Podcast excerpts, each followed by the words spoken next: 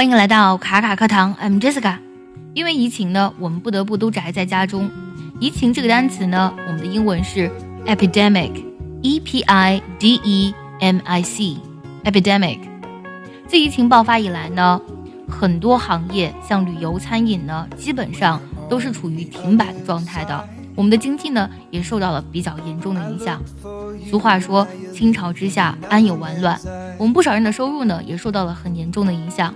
不少企业呢，在这次疫情当中呢，有的没有挺过去，有的呢，则采取了降薪的方式呢，来降低成本。那降薪的英文该怎么来说呢？降薪的英文呢，用两个单词来表示：pay 加 cut。pay p a y 呢，本身就有工资或是薪水的意思，而 cut 则指的是削减了。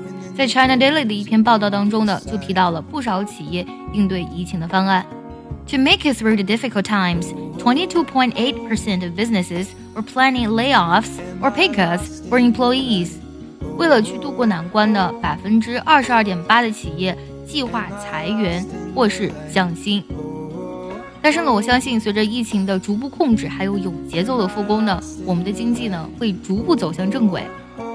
前段时间呢，有个烧烤店火了，一天呢狂卖了六千串，然后顾客呢都呃来不及坐下，站着狂吃了四十串，看来真的是馋坏了。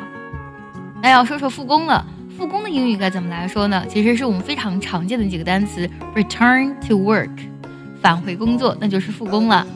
虽然有节奏的复工呢，会让我们逐渐的过上正常的生活，但是呢，同时也还是要加强防范病毒。比如说这个句子。The control work of the novel coronavirus should not be relaxed, especially when people gradually return to work and schools gradually reopen. 新冠病毒的防控工作呢，还是不应该放松的，尤其是当人们逐渐返工以及学校逐渐开学的时候。如果想要专项练习本期的节目呢，可以微信搜索“卡卡课堂”，加入我们早餐英语的会员课程哦。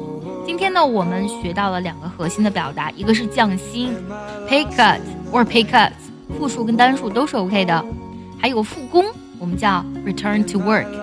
最后呢，结合我们今天所学听一个句子，如果你知道它的意思，记得留言告诉我哦。She offered to take a pay cut to keep her job. She offered to take a pay cut to keep her job.